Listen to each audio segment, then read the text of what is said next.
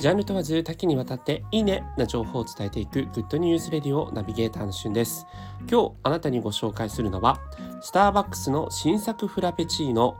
コーヒーティラミスフラペチーノとティティラミスフラペチーノについてご紹介いたします。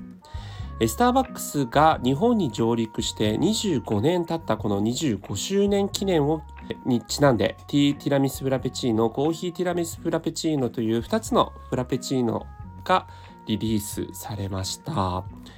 あ、今日はですね私あの実は早速コーヒーティラミスフラペチーノの方を、えー、早速飲んだんですけどももう飲むティラミスという感じですね。えティラミスといえばねコーヒーデザートの代表の一つという形なんですけども、えー、エスプレッソローストをアイスコーヒーで抽出してバニラ風味のスポンジに染み込ませマスカルポーネチーズや卵黄を使ったベースを氷とブレンドして合わせましたということでもうねあの確かにこうフラペチーノの太い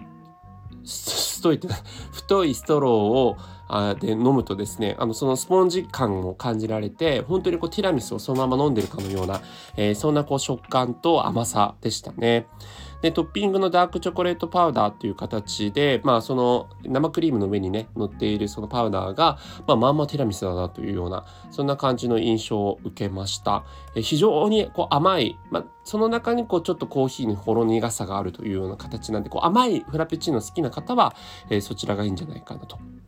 で、もう一つ、えー、ティティラミスフラペチーノですね。こちらの方まだ食べてないんですけども、こちらの方は濃厚な味わいのアイスティーをバニラ風味のスポンジに染み込ませて、で、こちらの方ですね、蜂蜜の風味をアクセントに加えた紅茶パウダーっていうのを使ってるということで、